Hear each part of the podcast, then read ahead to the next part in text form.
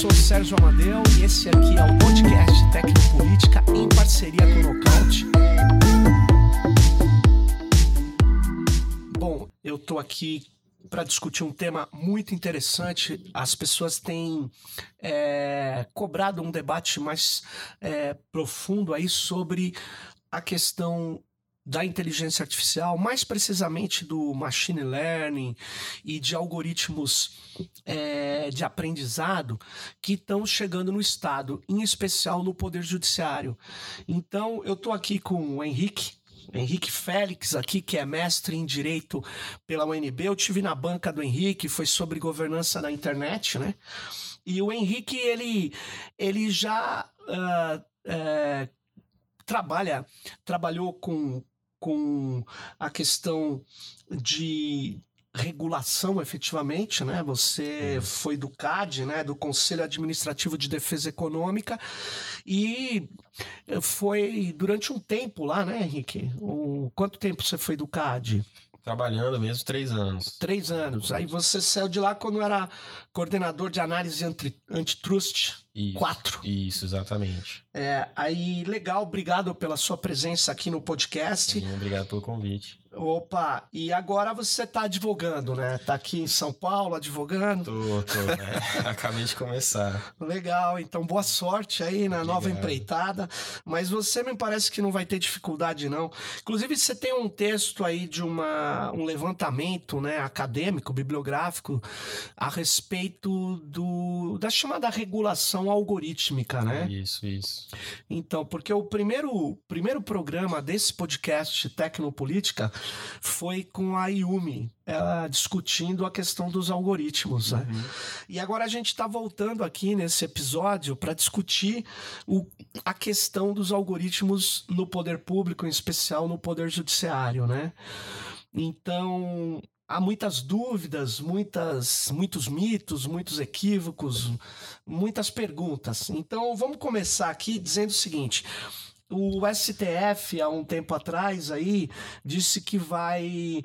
É, disse não, já tem um projeto até com a ONB, né? De uso é, desse. De, de algoritmos de inteligência artificial uh, ah, para Uh, a dinâmica, para trabalhar a dinâmica ali dentro do, do, do, do STF, né?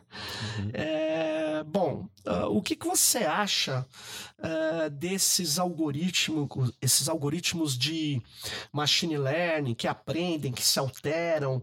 É, o que, que você vê de vantagens e desvantagens nele do ponto de vista de quem tem que regular esses processos no setor público? É, bom, é uma pergunta, uma pergunta complicada, né? Eu acho que depende muito do primeiro do uso, né, que vai ser feito desse algoritmo, porque é, a gente tem visto no mundo assim exemplos muito radicalmente diferentes de como o algoritmo pode ser usado. É, até agora, é, a promessa na, no judiciário brasileiro é de que é um uso mais pontual para eliminar gargalos Sim. de trabalho manual, principalmente. Uhum. Porque existiu uma controvérsia muito grande, principalmente nos Estados Unidos, né? Sim. Sobre o sistema, principalmente do Compass, que é um sistema de prever reincidência de crimes, e aí é, existiu todo um movimento acerca é, de como esse algoritmo poderia ser enviesado racialmente, por exemplo, ou por outros critérios. Uhum.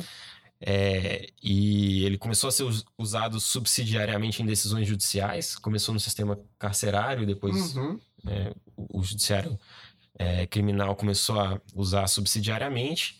E isso gerou uma controvérsia muito grande lá e uma preocupação de que, bom, e agora algoritmos vão substituir a decisão judicial? Como é que isso vai ser feito, né? No Brasil, é, o discurso da indústria né, das empresas privadas que estão fazendo esse tipo de solução uhum.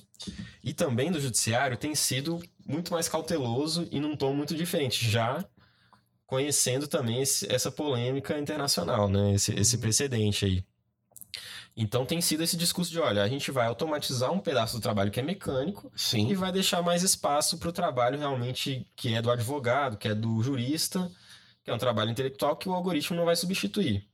Esse tem sido o discurso da indústria e do judiciário. Ou seja, ele vai usar então esse algoritmo sofisticado, né, de que vai se alterando conforme a estrutura de dados ou conforme os objetivos que ele tem, que é esse algoritmo de aprendizado, né?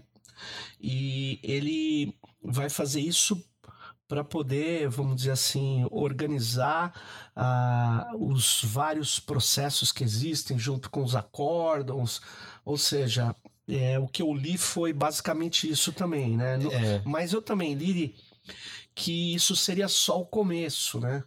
É, mas mesmo né, é, nessa questão da organização dos processos, né? É, da leitura, vamos dizer assim, automatizada pela máquina, né, do, dos vários documentos que tem, é, isso pode trazer uma série de erros, né? É, por mais que você é, tenha um, um, cuidado na programação ou na modelagem, né? Você pode ter um, problemas de projetos que são, ou, ou, melhor, de processos que são extremamente relevantes que, que não vão estar tá, é, sendo apreciados porque o algoritmo teria feito um ou outro tipo de escolha.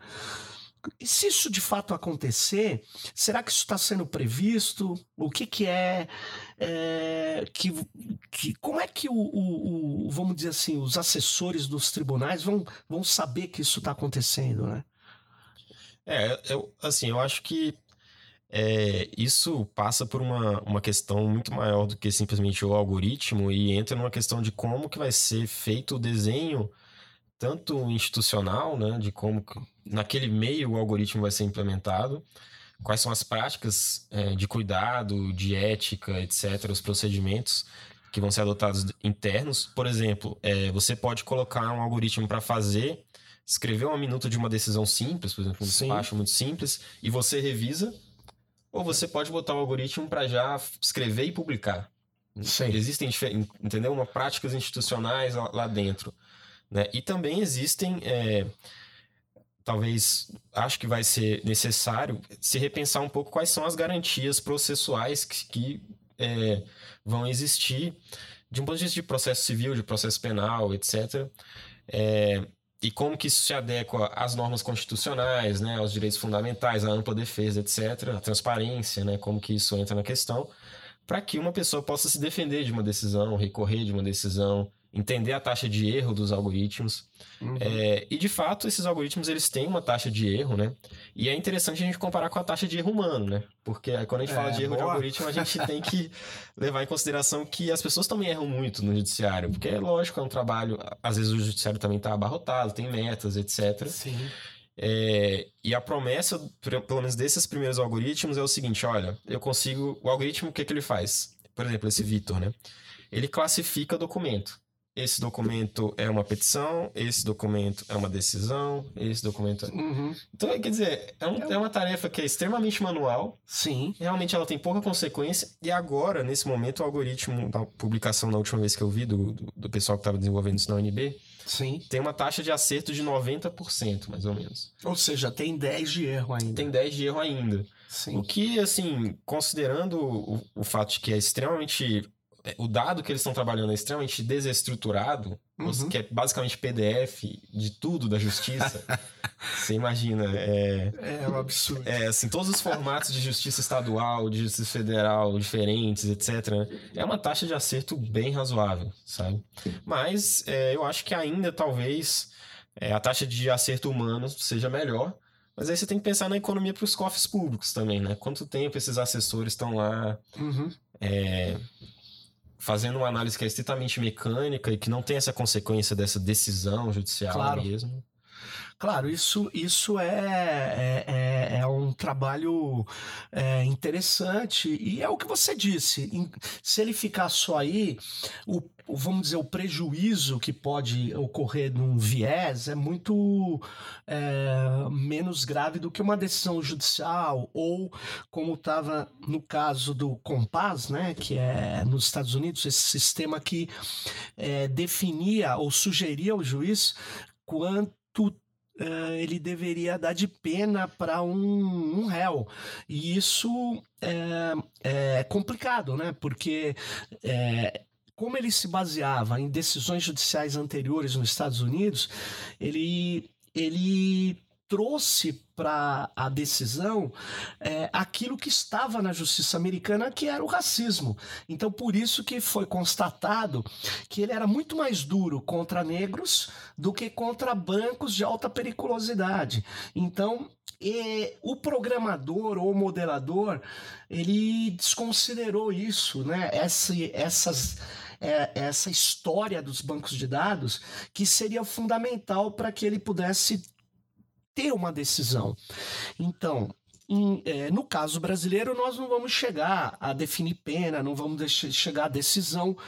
É o que eles dizem aí nas matérias, por enquanto. Então, já que estamos na fase do por enquanto, seria interessante a gente, é, com a experiência que ocorreu nos Estados Unidos e em outras situações também, é, que não são só do Poder Judiciário, é, nós, por exemplo, eu estou me lembrando agora que o Google, né, logo que ele soltou a classificação de imagens, né, ele ele cometeu um equívoco, né? Me parece porque ele colocou o algoritmo de aprendizado de máquina para olhar muitas fotos, muitas imagens e poder saber que aquilo é uma caixa, que aquilo é um cachorro, que aquilo é um, um ser humano.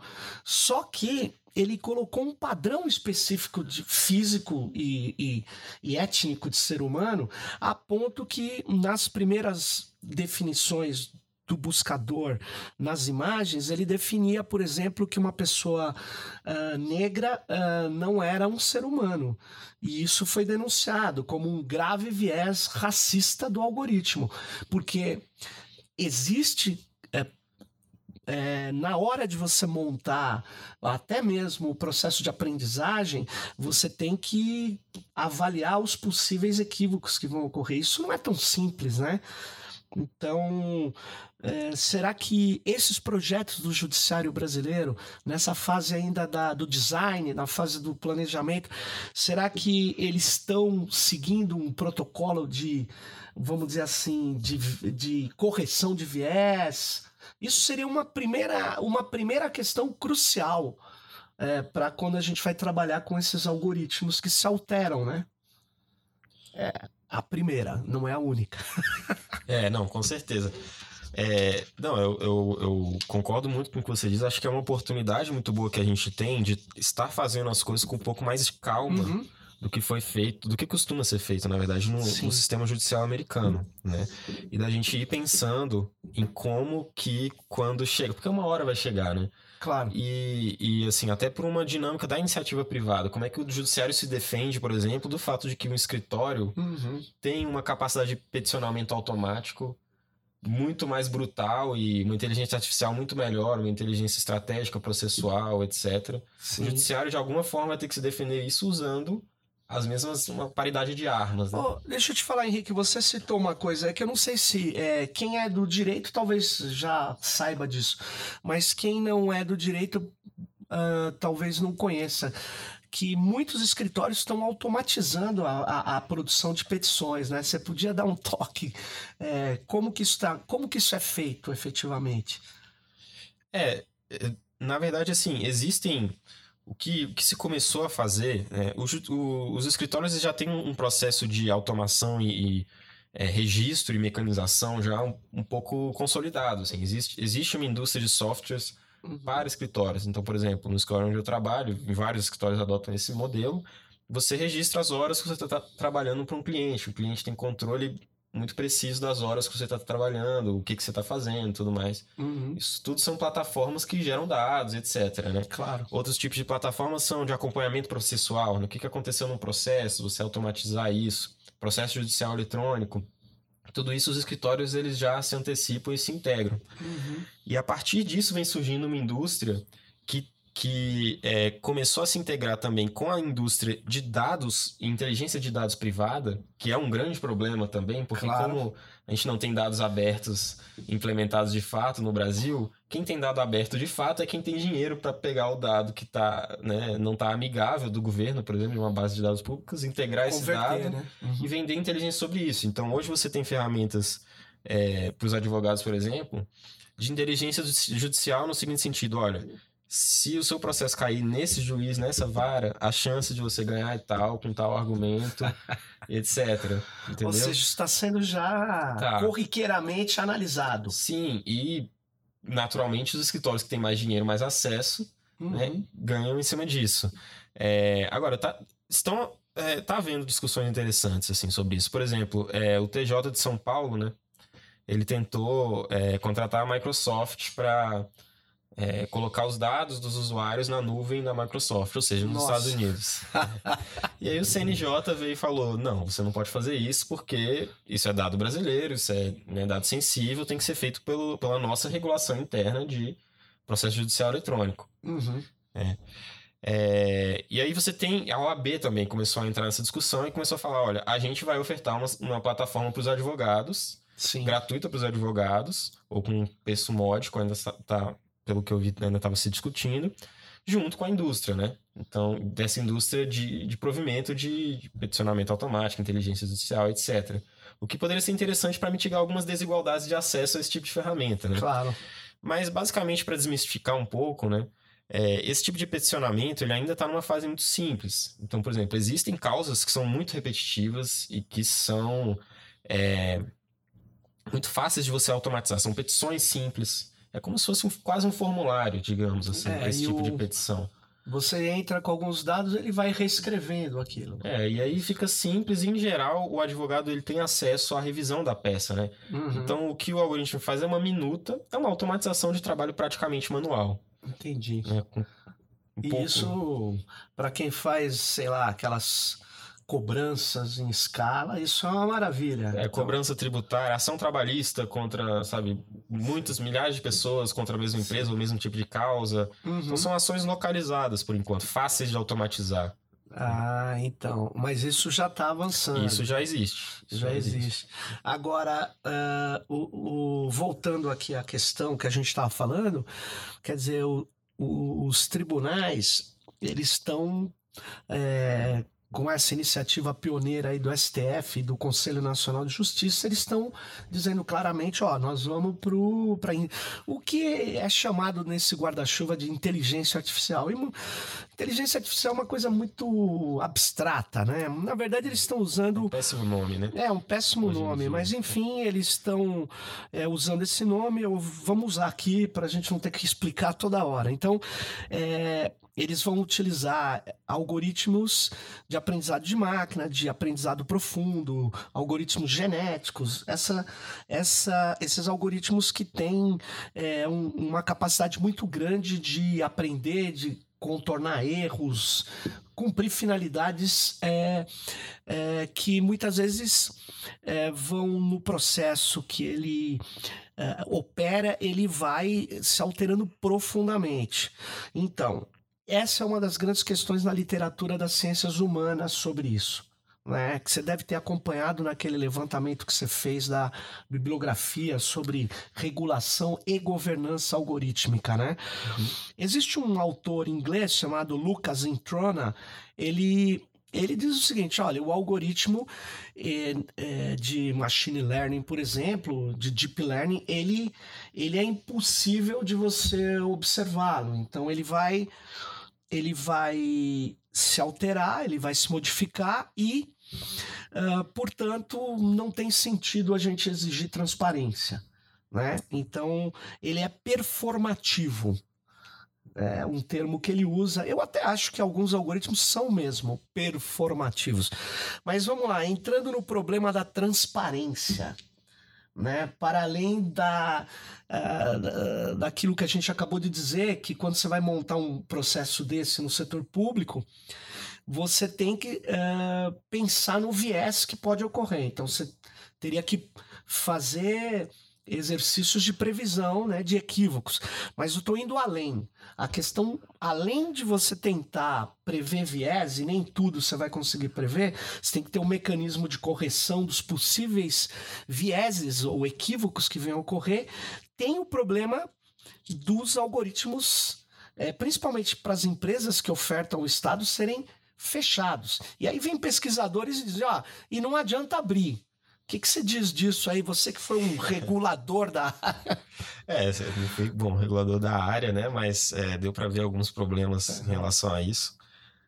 É, basicamente, bom, eu acho que essa questão da transparência ela tem muitos, muitos aspectos, né? Eu acho que talvez a gente separar um pouco é, o que, que a gente está discutindo. Acho que, em primeiro lugar, é, esse discurso de que o algoritmo ele é opaco por natureza, né? Porque é um algoritmo indeterminista, porque ele aprende, uhum. porque ele, no fundo, você tem um grau de imprevisibilidade no próprio algoritmo e é muito difícil você entender as, digamos, decisões do algoritmo, né?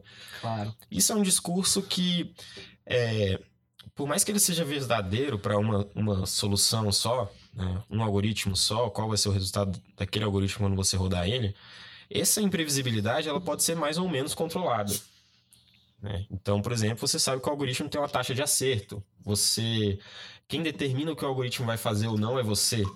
É, o reconhecimento, por exemplo, muitos desses algoritmos são algoritmos de reconhecimento, né? Sim. É, que tipo de ação nós estamos tratando? Que tipo de perfil é, criminoso ou não nós estamos tratando? Se é que você acredita nesse tipo de criminologia, né?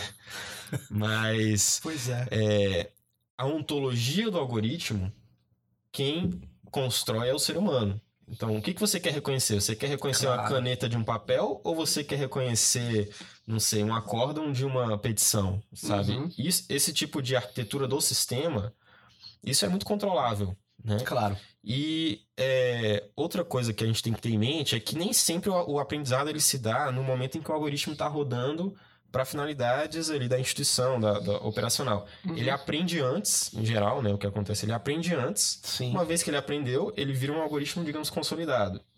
E aí ele é colocado em é, em uso. É, isso é o chamado algoritmo supervisionado de machine learning. É, tem um pessoal que, na discussão, por exemplo, de veículos sem motoristas, né? Sim. Tem um pessoal que usa a distinção de aprendizado online e offline. Não no sentido de estar na internet ou não, mas no sentido de online ele está embarcado uhum. aprendendo. E claro. offline ele aprende antes de estar embarcado, depois, e depois ele é, é aplicado. Existe uma discussão regulatória sobre o controle de versionamento. Uhum. Que tem muita gente que acredita que seria irresponsável você colocar, por exemplo, no carro de um, de um veículo autônomo, é um algoritmo que vai aprender na rua, porque aí sim é imprevisível o resultado. Claro. Quando na verdade você pode ter regulação, por exemplo, de versionamento, você aprova cada versão, você registra cada versão, e ela não aprende no momento de, de operação, ela aprende apenas antes. Claro. Agora, essa essa um pouco de dificuldade, um certo indeterminismo de algumas soluções, de algumas partes da solução, que na verdade é uma solução de otimização, por isso que uhum. inteligência artificial é um nome meio ruim, né? Claro. Ela tem usado como uma mística, tem sido usado como uma mística, assim, né? como uhum. uma mitologia, assim. E as empresas também se apropriam disso. Por exemplo, é, Vitor, né? Doutora Luísa é o nome de outro software de, claro. do judiciário. Eli, é, tem vários desses nomes que parecem. É por causa do Eli Lopes Meirelles, não? Não, não, não. É Eli sem H. Ah, de, de, uma outra empresa. É porque o Vitor é. Pelo menos eu, esse nome é importante na ciência política, na história Sim, brasileira, no, é direito. É do Vitor Nunes Leal. Vitor Nunes Leal que fez Coronelismo, a Coronelismo, né? enxada e voto. Eu, eu, já estudei esse livro na, na, na, universidade, já dei esse livro aos alunos, é brilhante. Esse, mas enfim. É, é, não, e fica essa mística, né? Do, de, de um, é, o algoritmo ele começa a ser algo assim, inescutável Sim. É, e que é realmente de inteligência artificial, quando na verdade são métodos de otimização e automação claro. que são muito mais controláveis do que. É, inclusive, muita gente das ciências humanas que não é, compreende tão bem a técnica dos algoritmos e está publicando sobre isso, é, tende até faz, a fazer um discurso que a indústria tem se apropriado, no sentido uhum. de: olha, é impossível regular, então não se preocupem em regular. Né? É, esse, isso. isso é grave. Agora, tem uma outra coisa que me chamou muita atenção, porque o algoritmo em si, é, ele é, é, claro, ele, ele é modelado, ele é desenvolvido, ele, ele é, tem um trabalho estatístico, tem um trabalho do programador, depois tem um trabalho daqueles que definiram o que eles chamam de regras de negócio, tem muita gente envolvida, mas é interessante o seguinte: tudo isso é, é muito dificilmente está isolado. O, não tem um software e um sistema em geral não tem um único algoritmo, tem vários. E a gente começou a discutir de 2013, talvez. Você aponta isso naquele texto. Eu identifico um pouco antes, mas de 2013 certamente para cá, explode a literatura com o, o, o, debate de algoritmo e, ao mesmo tempo, essa desconfiança sobre a transparência, sobre a capacidade de analisar, de controlar, passa também a vir na literatura. É, porque no período anterior, quando você discutia sistema e software, você falava: não, eu quero discutir sim o código-fonte desse software. Ainda mais no setor público. O setor público não pode usar um software com código-fonte que não seja auditável pelo gestor. E agora aparece na literatura de algoritmo exatamente o que você falou. Ó, a transparência aí é, ela é ineficaz. É, eu acho isso bastante complicado, porque numa democracia, se você não tem transparência, se você não pode controlar aquilo que você está usando, é bastante difícil você é, dizer que o Estado vai continuar sendo uma estrutura a serviço da democracia. Então, é, sem dúvida nenhuma, essa ponderação sua é interessante. É, dito de outra forma também, os algoritmos eles têm limites né, de operação, né, finalidades. É o que eu falo muitas vezes na, em conversas que eu tive. É, quando as pessoas falam, não, mas esse algoritmo é de. ele é ele é, ele é autômato, autônomo e inteligentíssimo. Eu falei, é, mas ele a partir ele aprendeu a operar um carro, ele não vai entrar no seu celular e dominar o mundo, né? Porque ele tem é, parâmetros, ele tem definições. É. Então, por isso que o termo inteligência artificial é místico, né? É complicadíssimo. É. Ele dá uma ideia falsa sobre o que está sendo construído, né? E é, interessante, Uh, tem algumas, uh, algumas entidades que começam a discutir isso, né? ONGs, pesquisadores. Tem até disponível na internet, chama Princípios para o Accountability Algorítmico e o, o, uma declaração de impacto social dos algoritmos, né? E ele vai na contramão desses que são contra a transparência, a auditabilidade. É, e numa hora desse texto, da declaração do impacto social dos algoritmos, aparece lá a seguinte questão: que você tem que se preocupar na fase do projeto, tem que se preocupar na fase do pré-lançamento, ou algo em torno disso, na fase que você já testou, por exemplo, offline vai pôr no online, vamos dizer assim, porque não é a mesma coisa uh, ou se você vai deixá-lo não supervisionado, como que você vai fazer isso. Mas nessa fase você também tem que se preocupar com o problema do erro, o problema da injustiça, o problema do equívoco.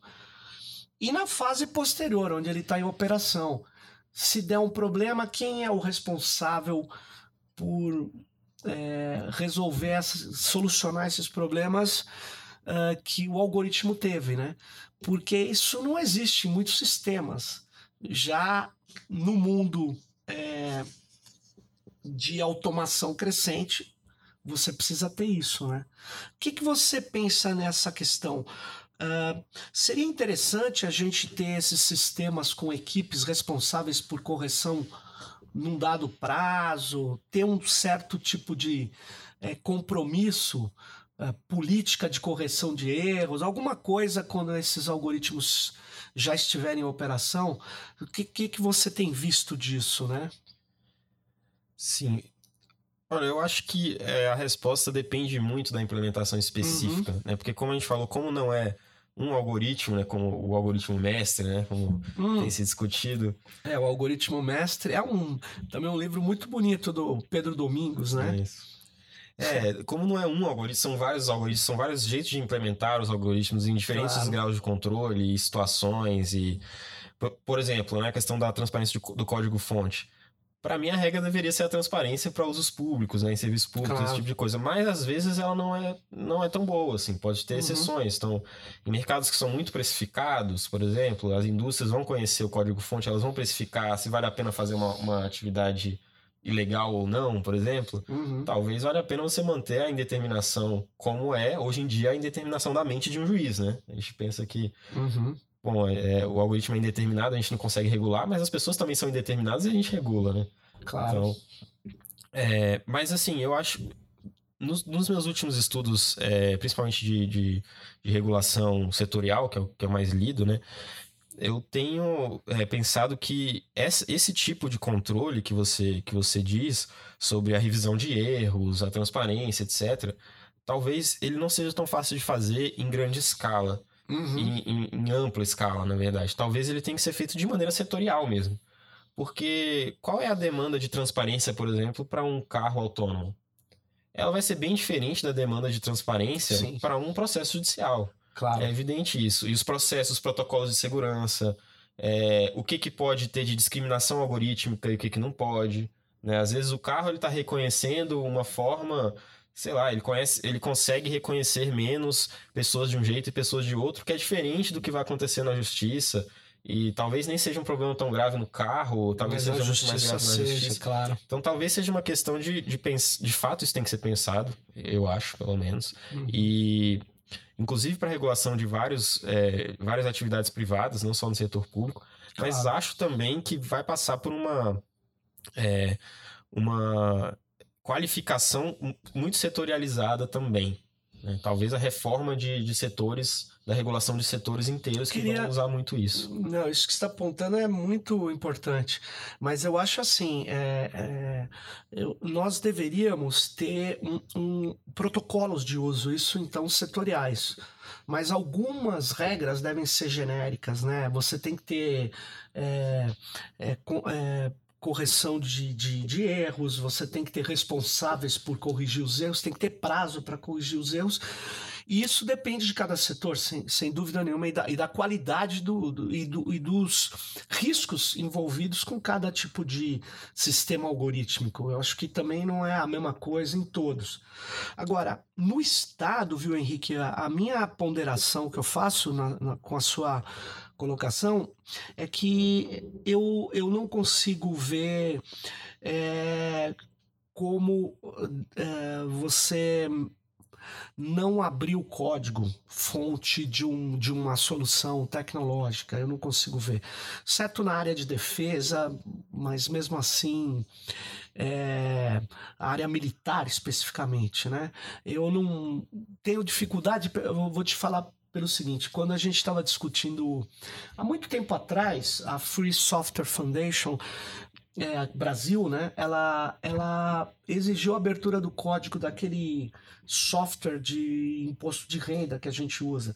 E a Receita Federal no começo disse que não, aquilo era sigiloso, poderia é, prejudicar o, a análise deles. Eu falei, não, não pode prejudicar, porque o software não contém nada, nada é, que possa estar fora da lei. Não pode. Então, todas as rotinas que estão nele são rotinas é, que é do setor público para analisar. Ali não pode. Ah, mas se você pôs um valor e trocou outro, eu vou saber. Quer dizer que vocês estão fazendo isso? Então, você está embutindo um, uma memória no software para saber é, que eu botei 10, depois eu reduzi para 5.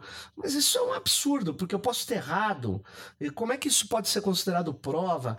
Então, eu acho é, efetivamente que quando você usa um software, um conjunto de sistemas algorítmicos no setor público, eles uh, devem uh, ter a possibilidade de auditabilidade plena eu não, sinceramente, eu não consigo ver uma área onde é, o conhecendo o algoritmo ou suas rotinas ou conhecendo o código-fonte possa prejudicar ou dar mais força para um lado ou para um outro da sociedade. Claro que você vai me dizer, ó, as grandes corporações sempre vão se beneficiar mais, porque elas têm mais capacidade de é, baixar esse código-fonte, analisá-lo e, e operar sobre ele. Eu concordo, mas não seria o fechamento que vai dar menor capacidade para as grandes corporações. Ao contrário, a abertura dá mais capacidade para quem é de uma ONG, para quem é de um grupo de sindicatos que resolvem fazer uma auditoria e contratar técnicos, já que eles não têm aptidão técnica para fazer. Mas é, é isso, eu, faço essa ponderação só porque eu acho que é extremamente importante que a gente tenha alguns critérios para poder nesse mundo cada vez mais tecnológico, de soluções automatizantes, né, vamos dizer assim, algorítmicas, a gente tem a, a questão da transparência, eu acho que é decisiva, né? Não sei se você conhece uma área específica que possa fazer um contraponto com o que eu falei, é, mas enfim, é só uma ponderação aí. Não, mas eu tendo a concordar. É, na verdade, com, com regulação setorial, eu não quis é, retirar a possibilidade da, de uma regulação ampla, né, ah, e pervasiva, claro. inclusive sobre tópicos específicos. Né? Por exemplo, uhum. a gente vai, é, não sei como é que vai ficar isso, mas com a Lei Geral de Proteção de Dados, a gente teria uma, uma autoridade é, que ficaria dentro do executivo por enquanto, de, de claro. que vai regular isso na economia inteira, na sociedade inteira, enfim, no é. governo, na, na esfera privada. E acho que isso, isso, por exemplo, é talvez até mais produtivo porque você tem um tópico específico, né? Sim. Não é assim, vou regular algoritmos, né? Uhum. É assim, não, eu vou regular proteção de dados. Claro. E acho que nesse sentido, a transparência também é um tópico que merece, de fato, um marco de, de princípios gerais, talvez, né? Claro. E lá nos Estados Unidos, eu acho que essa discussão também está bastante tá mais avançada que aqui, né? Você tem associações lá que tem propostas claras, né? De, você tem a Epic, você tem, enfim, a outras. A Epic tem uma proposta bem clara, sem dúvida. E, mas eu acho que também é, usar código-fonte no governo é uma questão, é uma luta que é muito mais ampla e vai para além de algoritmos, né? É, vai. É uma, uma, um problema de política pública e um problema do fato de que a indústria de software está muito mais desenvolvida no, no setor privado e nos Estados Unidos, né, em geral. Não, e, e agora ele, com, com essa... É, com, com, com essa mística do algoritmo, do algoritmo o, que, o que acaba acontecendo é que eu imagino que aquilo que o Frank Pasquale escreveu no texto The Black Box Society é, é uma hipótese muito forte. Ele diz: olha, uh, quanto mais você vai usando esses sistemas uh, algorítmicos no setor público, mais o setor público vai ficando opaco. Por quê? Porque você, em geral, tem três critérios pelos quais é razoável é, não ser transparente o processo. Primeiro, o modelo de negócio da empresa que pode ter vendido para o Estado. Aliás, no exemplo que você deu no começo da conversa do Compass, no sistema judiciário americano, a empresa que é, produziu o algoritmo e o software, ela disse que não pode abrir o código-fonte para os advogados, para a sociedade, porque aquilo é um segredo de negócio dela. Então ela, ela estudou muito aquilo para bolar aquilo e ela não vai abrir, porque ela ganha dinheiro com aquilo. Né? Terceiro é a questão do, do, da legislação de copyright ou patente, mais copyright, que eles não, não poderiam abrir o, aí a operação é, no código fonte mesmo, não poderia abrir. E é, ele diz: o terceiro é que é, muitas vezes ele não quer abrir para que não dê uma vantagem ao usuário poder driblar as regras que estão embutidas no software. Então, essas três, esses três elementos acabam justificando uma opacidade quanto mais o Estado compra produtos dessas empresas. Isso é muito, muito complicado para a democracia. Eu acho, é, acho que a gente e para o gestor público, né? De o regulador e para também o formulador de política pública, né?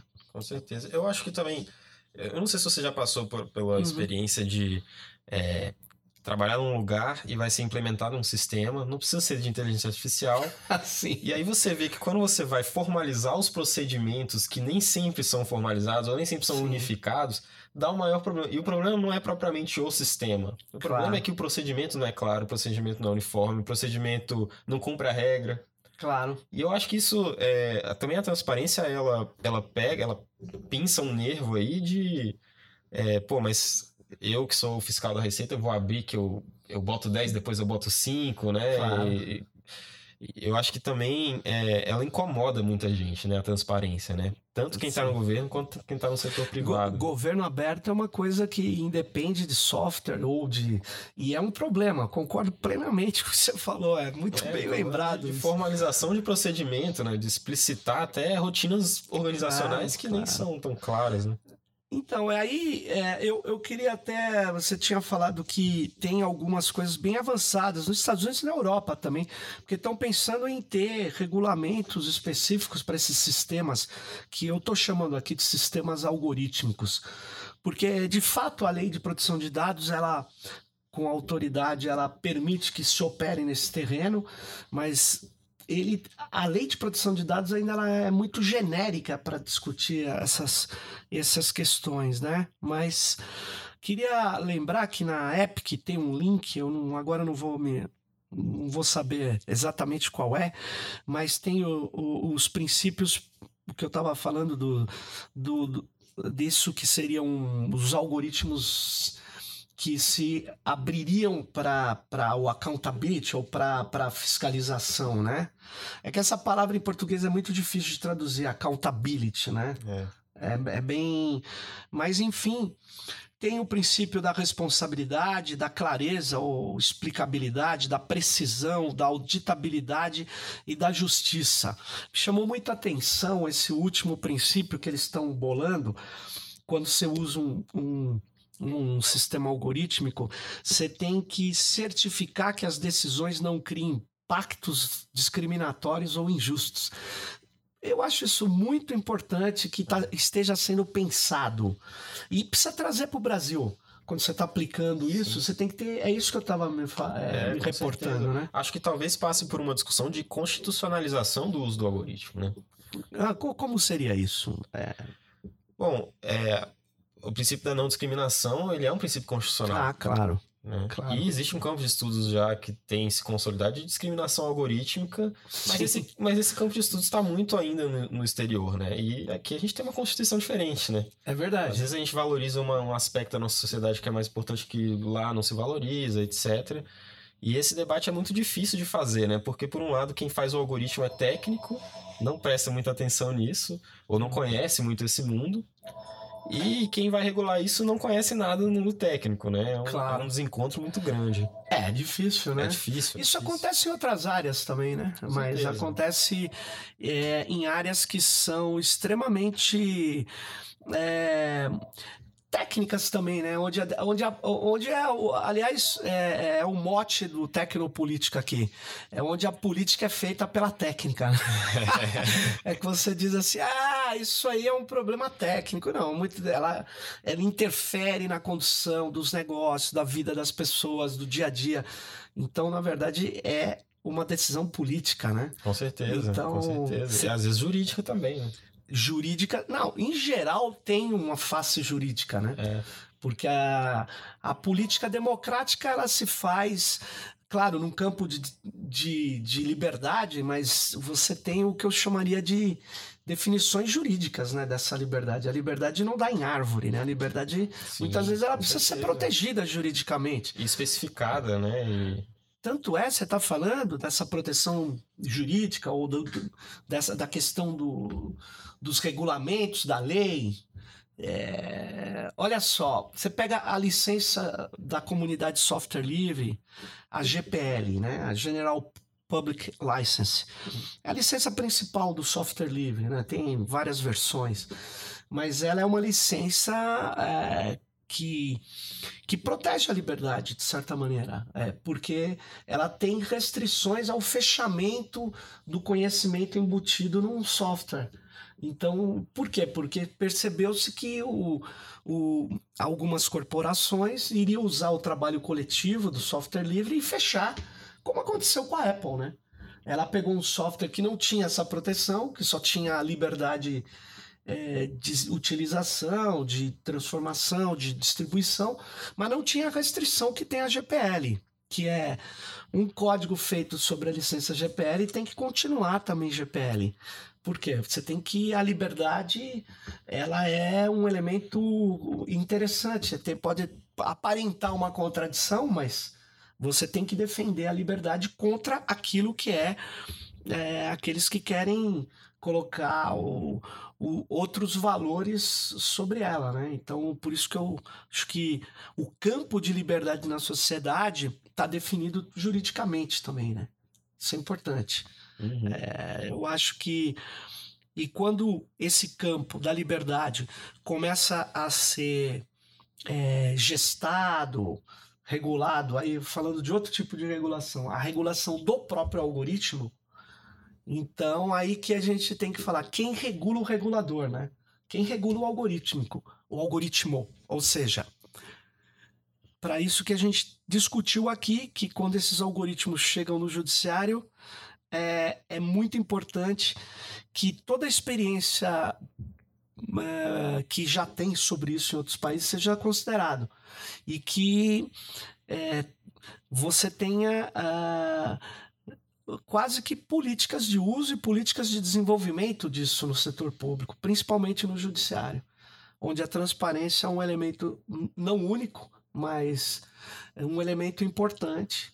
Com certeza. E eu acho que falta muito essa visão no, no setor público é, brasileiro, porque até esse pessoal do Vitor, né, voltando para o algoritmo do STF, quando eles viram tanto de dado que o STF tinha, né, ficaram assim, cara, é, é um absurdo, assim. E o setor público brasileiro tem muito dado.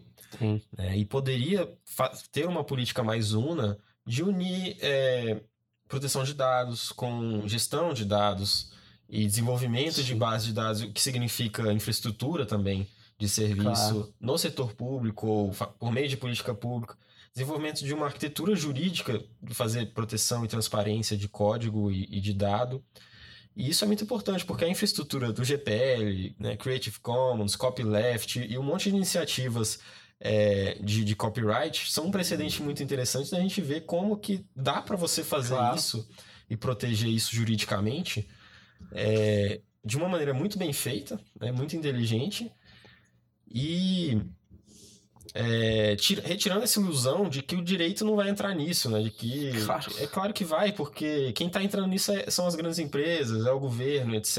E eles vão entrar com, com o jurídico nisso, até e, porque eles são fortes nisso, né? E a sociedade vai ter que se proteger, porque é. nem todo essa história que o que é bom para a empresa sempre é bom para a sociedade, nós sabemos que não, não, não procede.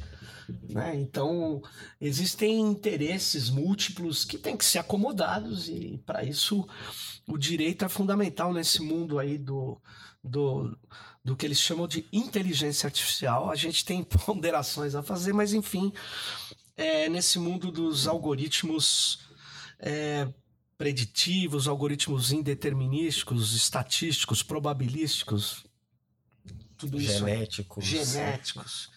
Mas é isso. Bom, eu acho que a gente deu algumas ideias aqui da complexidade desse, desse problema. Então, Henrique, agradeço a sua participação aqui. Eu que agradeço bastante. Opa, a gente vai voltar a falar várias vezes aí, porque essa coisa não vai parar, né? É, Nós vamos ter que. Daqui para frente, né? É, daqui para frente. É, é exatamente aquilo que é o core desse programa aqui, desse podcast, que é a tecnopolítica, né? Quando a política usa a tecnologia e onde a tecnologia é estritamente política, né? Que ela interfere na vida, na condução do cotidiano de todos nós. Então, é isso aí. Então, não perca o próximo episódio. E eu queria dizer que esse mês de maio, no começo, vai ter a Crypto Rave em São Paulo. Fique ligado, participe, colabore, é, acompanhe aí. A gente vai estar divulgando onde vai ser. E também. É, muito provavelmente um, uma pessoa muito importante aí desse mundo do debate político da tecnologia vai estar no Brasil, que é o Morozov. Ele vai estar por aí, vai estar em São Paulo, se eu não me engano, ou no Rio. Eu ainda não sei, mas ele certamente estará aí. Então, fique ligado, vai ser um, uma participação muito interessante. Ele é bem inteligente, bem instigante, né? Traz temas cruciais aí para a gente refletir. Até a próxima aí. Valeu. Valeu. Eu sou Sérgio Amadeu e esse aqui é o podcast Tecnopolítica em parceria com o Nocaute.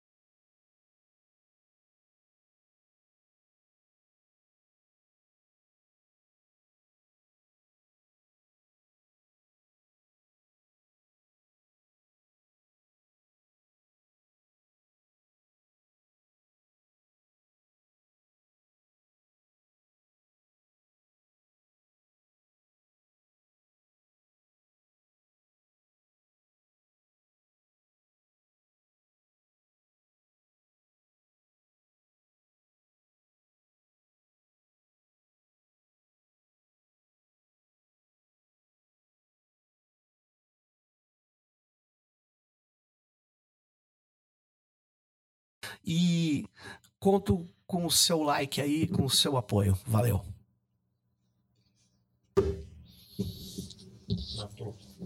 Foi? Foi. Tinha esquecido, cara. Olha. Legal, interessante.